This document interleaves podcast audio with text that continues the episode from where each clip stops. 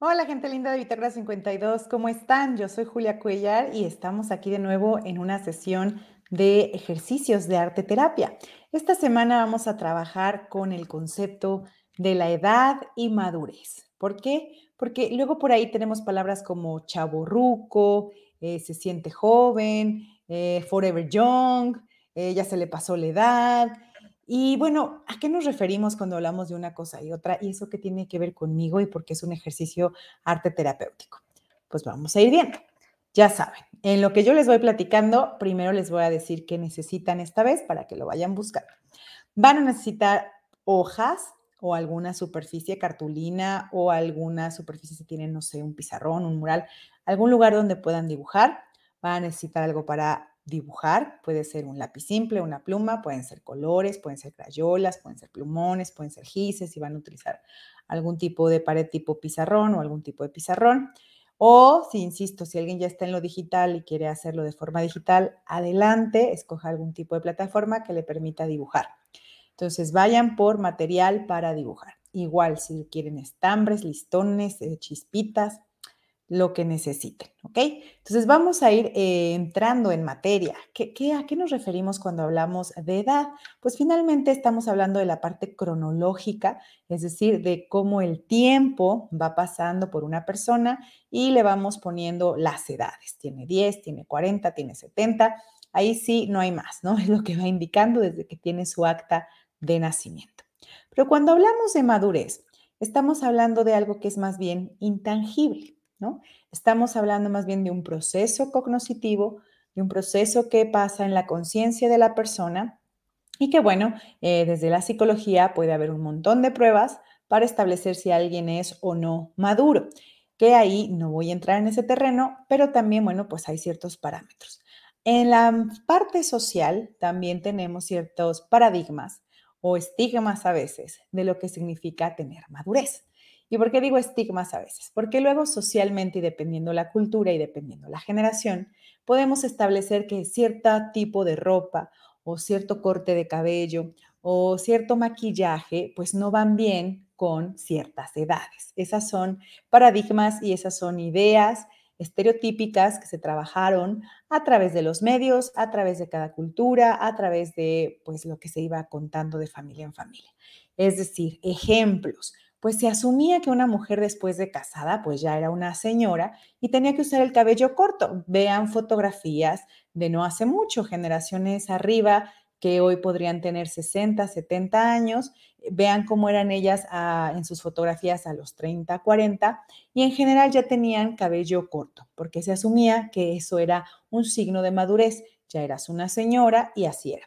Con los hombres era igual, también se asumía que alguien que, que ya era un caballero, un adulto funcional, pues iba a tener el cabello corto, se iba a vestir eh, formalmente, eh, iba a hablar de cierta manera. Entonces, para, para todos los géneros había una asunción de cómo tenía que ser, ¿no? Se asumía que había que comportarse, hablar, vestirse, verse de cierta manera a cierta edad. Y entonces se consideraba ya está maduro. Si alguien rompía el canon, si alguien se vestía diferente, digamos, seguía usando jeans, usaba moto, tenía el cabello eh, a lo mejor corto, pero con grafismos en el cabello, si se pintaba eh, las uñas o algo, híjole, no estaba maduro, fuera hombre o fuera mujer, ¿no? Si las mujeres seguían usando el cabello largo, por ejemplo, después de tener hijos o así, eh, pues era como porque quiere ser joven si ya no lo es. Y entonces venimos a la pregunta, ¿quién dictamina qué es la juventud y qué no es la juventud? ¿no?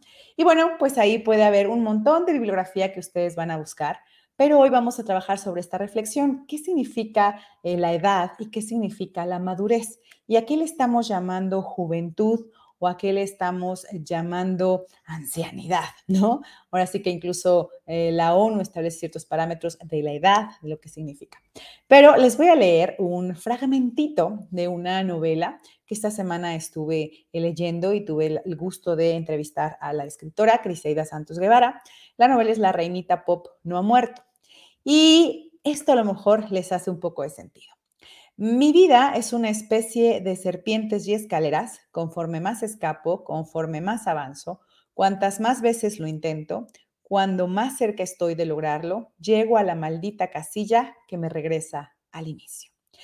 ¿Por qué traigo este fragmento de La reinita pop no ha muerto si estamos hablando de edad y madurez? Porque justo a veces parece así, que ya tenemos cierta edad y que entonces deberíamos de tener ciertas cosas establecidas, cierto trabajo, cierta posición social, eh, a lo mejor algún tipo de vínculo afectivo estable, cierta cantidad de hijos. Insisto, esto siempre va a depender de la cultura en el que estés, del país donde estés, de la generación a la que pertenezcas. Pero cada generación asume ciertas cosas. Entonces, les leo este fragmento porque justo creo que nos trae la reflexión y nos rompe de cómo la vida puede siempre regresarnos al inicio, de cómo la vida puede de pronto hacernos voltear a ver lo que tenemos y decir, a ver, a ver, a ver, a ver, y yo cuando dije que era todo esto lo que yo quería, y yo cuando dije que me faltaban cosas, ¿por qué la gente asume que me faltan cosas si yo estoy bien aquí donde estoy y cómo estoy? Entonces, justo de eso se trata nuestro ejercicio. Vamos a empezar a imaginar. Así que lo primero que les voy a pedir, como cada vez, es que tengamos una respiración para poder estar en el presente y a partir de ahí conectar todas nuestras emociones y nuestras posibilidades creativas en el ejercicio de hoy. Vamos a hacer tres veces, como saben, insisto, si alguien requiere más, lo hace durante más tiempo. Esto es ahora sí que por necesidad del tiempo que establecemos para el programa. Entonces vamos a inhalar, recuerden cuando inhalemos sentir que voy a jalar toda la energía creativa, que es tiempo de, de renovar, ahora sí que mi mi aire, mi conciencia, eh, la neuroplasticidad, la sinapsis en mis neuronas.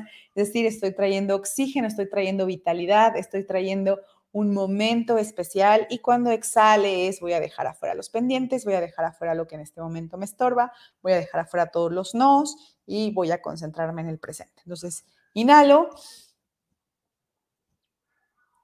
mantengo, exhalo. Sintiendo cómo voy dejando fuera todo lo que no es necesario. Inhalo. Exhalo.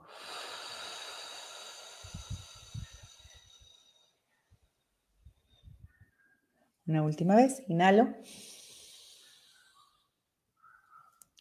Exhalo.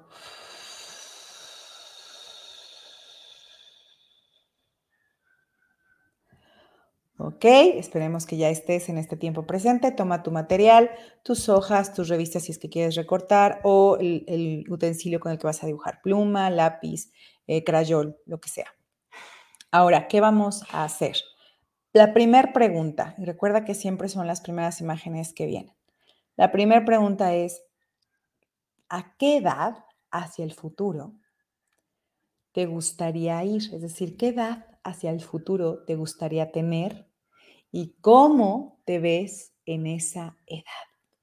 Lo que venga a tu mente. Si imaginaste, ah, no, yo jubilada a los 60 en un yate, viajando por tal lugar, quiero estar en Grecia, quiero ir a Italia, eh, me veo en Barcelona, yo me veo en el antro otra vez, eh, me veo cuidando nietos, eh, me veo abriendo una tienda de pasteles, de postres, me veo haciendo por fin lo que siempre quise, escribir, eh, me veo pintando, eh, me veo casándome otra vez, lo que sea que haya venido a tu cabeza, a dibujar. Esa edad hacia el futuro que imaginas, ¿cómo te ves en esa edad? La que hayas escogido, los 60, los 70. Digo, si eres muy joven, a lo mejor escogiste los 40. Este, si eres más grande, a lo mejor escogiste los 80, los 90. La edad que hayas escogido, en esa edad, ¿cómo te ves? Eh, como, y trata de verdad de concentrarte, te ves contento, te ves triste, te ves angustiado, te ves emocionado. Pensar solo en el futuro y esa edad te da qué sensación y anótala. A lo mejor te da angustia, porque, bueno, algunos, pues a lo mejor entra la angustia porque no pertenecen a la generación donde va a haber, pues, una pensión, donde hay un plan de retiro, donde, no lo sé. Entonces, así, en cuanto imagines esa edad, ¿qué sientes? Hay quien a lo mejor siente emoción porque dice, padrísimo, ya estoy contando las horas y los días para poder estar tirada en la playa y que nunca nadie me moleste, no existen más las juntas, voy a recibir mi pensión, qué felicidad. Está perfecto, solo sé muy honesto, esa edad, cómo te ves y qué sientes cuando piensas en esa edad. A lo mejor alguien más siente un poco de miedo porque a lo mejor a esa edad se imaginó en otro lugar y todavía a lo mejor va a empezar a hacer conciencia de qué me falta para llegar a ese lugar. Pero bueno, eso es parte del ejercicio. Entonces, imagínate en ese lugar. Por favor, decora ese lugar.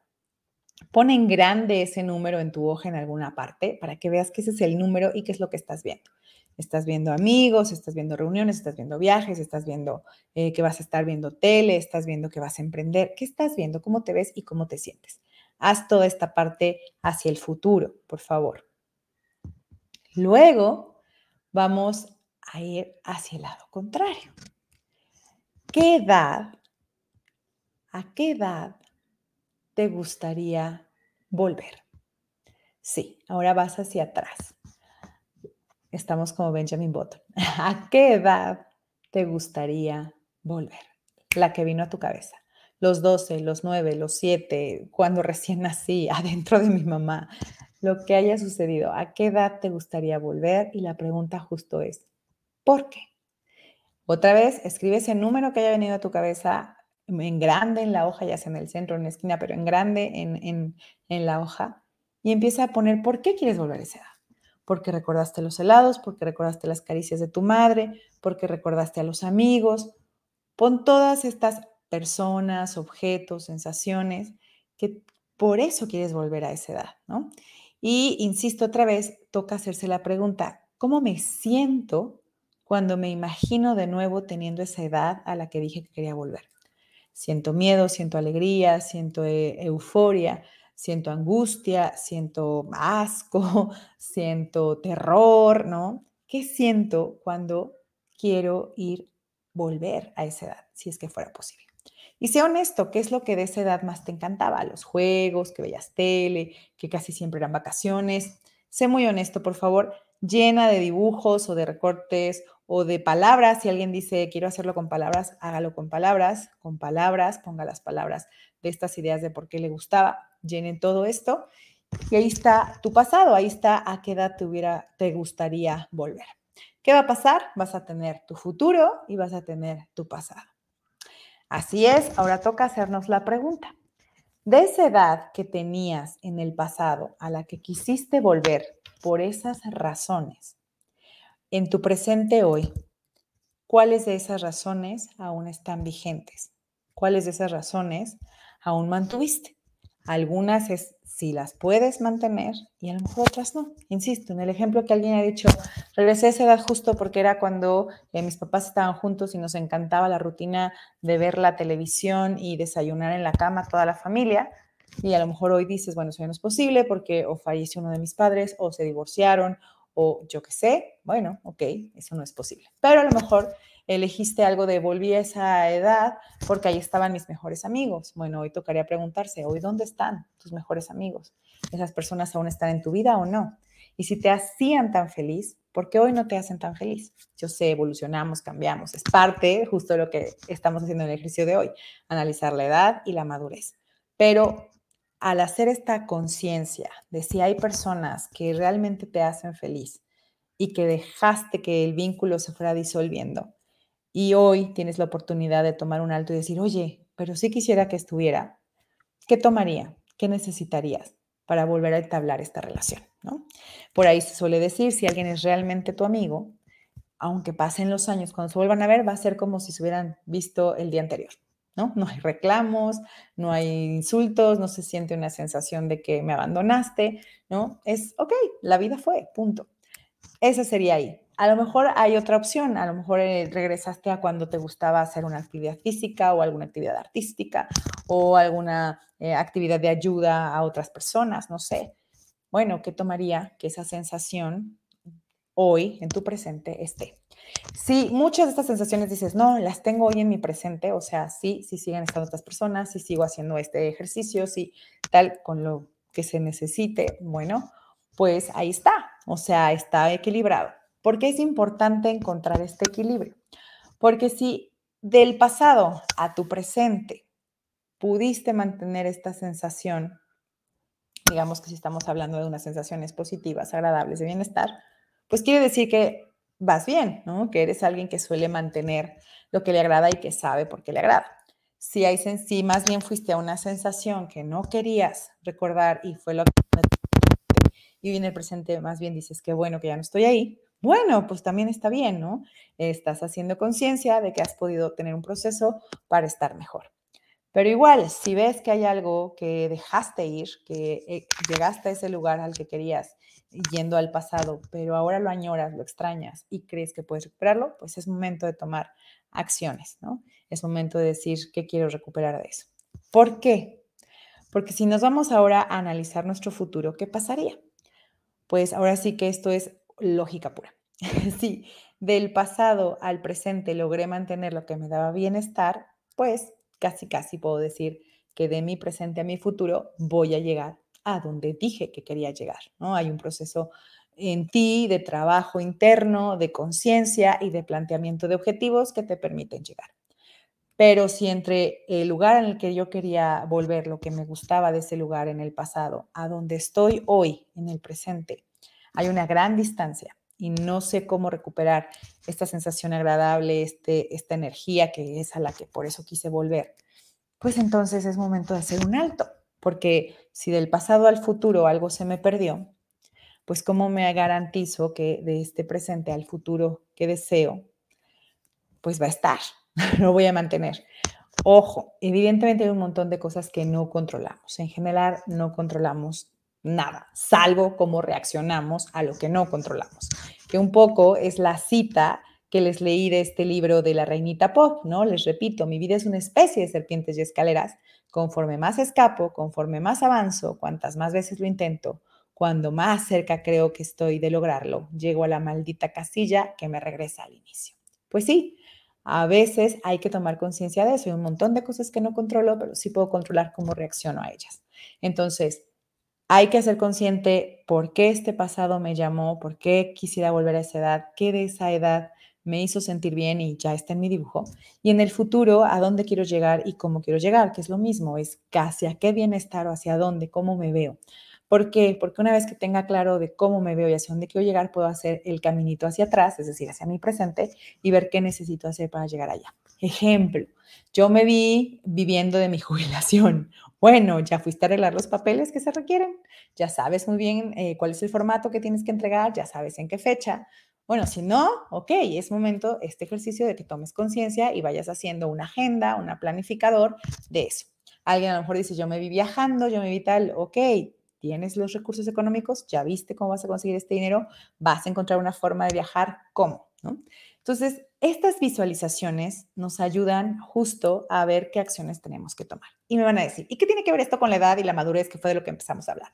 Pues justo con eso. La actitud que tomamos, creo, es, tiene que ver con eh, lo que imaginamos de nosotros y con la edad, ¿no? A veces eh, imaginamos personas de cierta edad con ciertas actitudes y decimos, pues ya está anciano, ya está grande, ¿por qué sigue viajando? Bueno, porque esa persona tiene una actitud joven, Tendrá cierta edad, pero su actitud es joven. Ahora, ¿es maduro o no? Bueno, ahí si asumimos que la madurez tiene que ver con cómo resolvemos eh, la vida, bueno, pues alguien que supo administrarse para poder estar viajando a la edad de, pues no sé, los 60, los 70 años y está bien administrado, pero se mantiene en una actitud de viaje, de socialización, de emprendimiento, bueno, pues sí, tiene una edad de 60, 70 años, pero tiene una actitud de joven, pero es maduro porque está resolviendo lo que él necesita con los recursos que tiene. Entonces está aplicando madurez. ¿Cuándo podríamos en serio hablar de alguien que no es maduro? Bueno, alguien que evidentemente en cierta edad pues no está resolviendo, ¿no? Alguien más le está ayudando a, a, no sé, el clásico ejemplo en México es hombres que abandonan a sus hijos. ¿Quién sale, saca toda la talacha para que sus hijos salgan adelante? Las mamás. Entonces ahí sí podríamos hablar de un hombre que, pues sí, a lo mejor tiene una vida de joven, pero no es maduro, porque no es responsable. Entonces, bueno, ahí hay ejemplos, puede ser, insisto, hombres o mujeres, pero ahí está esta idea. Entonces, hacer este ejercicio del día de hoy de visualizar a qué edad me gustaría viajar al pasado, me va a dar las imágenes que en ese momento me gustaban, o insisto, que fueron tan desagradables que pues por algo llegué ahí, pero ahora no quiero estar, ¿no? ¿Y qué hice para no estar? Y puedo revisar y ver, lo hice muy bien, no estoy ahí. O lo hice muy bien, sí, sí, sigo manteniendo esa energía y más o menos se mantiene esto. Listo. Insisto, la energía, a lo mejor no necesariamente otra vez eres atleta de alto rendimiento, pero pues sigues haciendo ejercicio.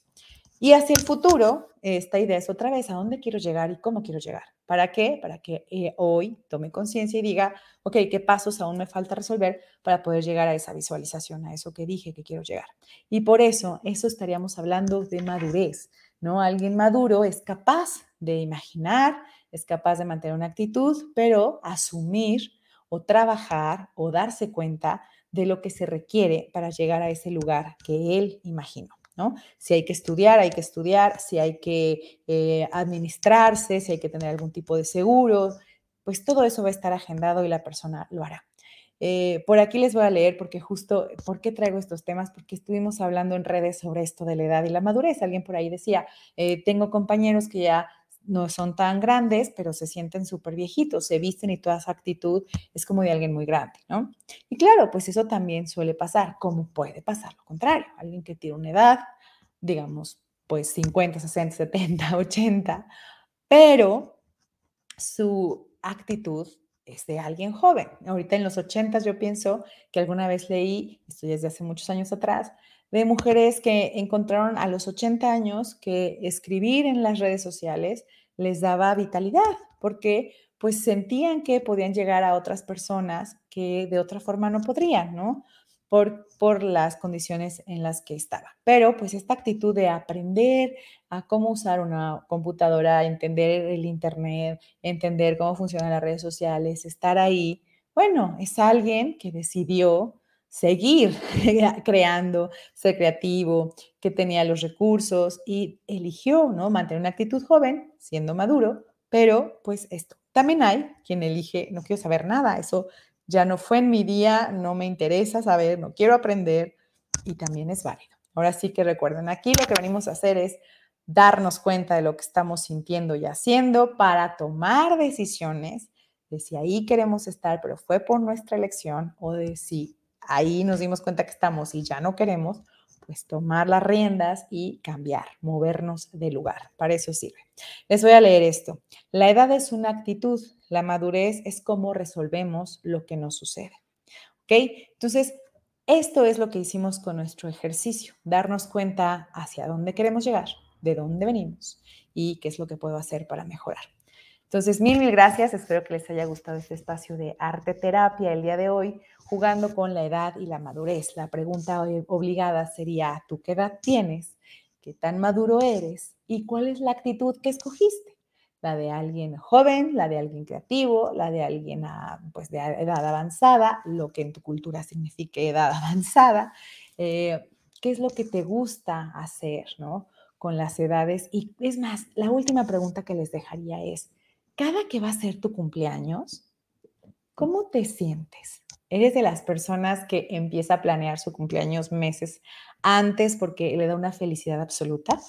¿O eres de las personas que dice, oh Dios mío, ese día me voy a desconectar de todas las redes, no voy a existir? Me choca que me festejen en mi cumpleaños, me choca que llegue un año más. ¿Ok?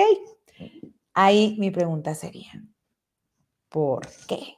Háztela, sé realmente honesto. ¿Por qué un número, un año más o un año menos, como quieras verlo, te afecta de esa forma, ya sea en positivo, ya sea en negativo, ¿no? Ya sea que te alegres y quieras invitar a media humanidad y planifiques todo, o ya sea que dices, me voy a esconder, o sea, no quiero que nadie ese día se entere que cumplí años.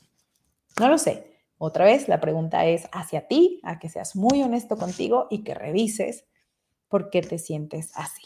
¿Ok? Mil gracias por habernos acompañado en este ejercicio de arte terapia. Y bueno, les recuerdo, nos pueden escribir a bitácora52mx gmail. Me encantará recibir todas sus preguntas, sus dudas. Me encantará, por favor, de verdad, si un día deciden tomarle fotografía a lo que están haciendo con estos ejercicios, por favor, mándenlas. Me encantará compartirlas. Si ustedes quieren ponerse eh, su nombre, adelante. Si ustedes quieren ponerse un seudónimo, adelante como ustedes gusten, pero sería maravilloso ver cómo están viviendo estos procesos de arte terapia. Recuerden, la arte terapia lo que busca es la toma de conciencia pero un proceso terapéutico mm, profundo, pues se tiene que llevar con un psicoterapeuta. Y ahí hay muchas opciones.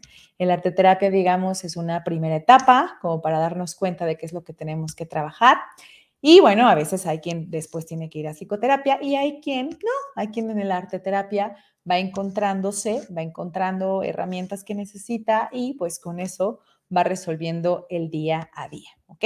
Mil, mil gracias por acompañarnos una vez más. Les recuerdo mis redes sociales. Yo soy Julia Cuellar y me puedes encontrar en Twitter como Julia Cuellar82. Me puedes encontrar en Instagram como Julia Cuellar Stories, que por cierto, justo en el mes de agosto estamos teniendo estos retos de 30 días de escritura creativa. Así que ojalá te unas con nosotros. Y bueno, también estoy en YouTube como Julia Cuellar. También me puedes encontrar como Bitácora 52 en la página web, en Instagram, en Facebook y en Twitter. Así que de que nos encontramos, nos encontramos. Para mí de verdad es un honor compartir con ustedes arte terapia y este espacio de reflexión, de bienestar y pues de análisis eh, personal. Recuerda, la mejor guía eres tú. Tú eres la única persona que sabe cómo estás viviendo, lo que estás viviendo y con qué recursos cuentas. Por ahí esta semana también estuvo la reflexión de eh, frases que suelen andar por ahí, se las voy a dejar. Esta frase de, uy, yo hice esto ahora que apareció, no sé, el ex, la narcisista, mi jefe. Entonces, mi terapeuta estaría feliz, estaría orgulloso de mí el terapeuta no estaría orgulloso de ti. La que está orgullosa de ti o orgulloso de ti, eres tú. eres tú.